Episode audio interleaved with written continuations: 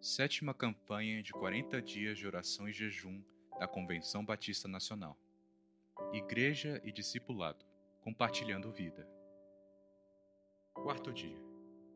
Sal da terra, luz do mundo. Vocês são o sal da terra. Vocês são a luz do mundo. Mateus, capítulo 5, versículos 13 ao 16.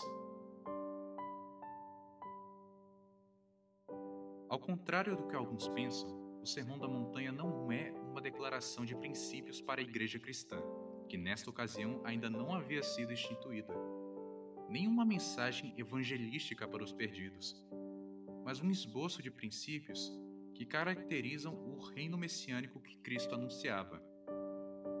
Nele, podemos encontrar características dos cidadãos do reino, função dos cidadãos do reino, padrões do reino comparados à lei mosaica, atitudes dos cidadãos do reino e exortações aos cidadãos do reino.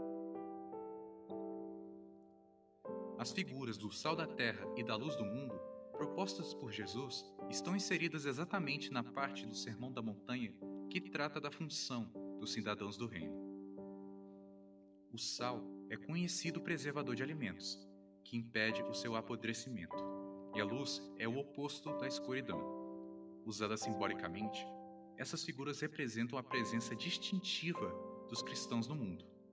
Como o sal da terra, os cristãos são uma coibição da corrupção do mundo, e como luz do mundo, os cristãos têm a responsabilidade e funcionam positivamente para iluminar um mundo que está nas trevas. João, capítulo 8, versículo 12. Ser luz é ter a intenção de evangelizar as pessoas a fim de que saiam da escuridão e enxerguem o caminho da salvação em Jesus. Ser sal é discipular por meio de relacionamentos que expressem uma conduta de vida distinta do mundo, influenciando positivamente as pessoas a tomarem uma decisão consciente e justa ao lado de Cristo. Que cada um de nós compartilhe vida, sendo sal e luz para as pessoas. Pastor Luciano Iscarião, secretário executivo da Lerban.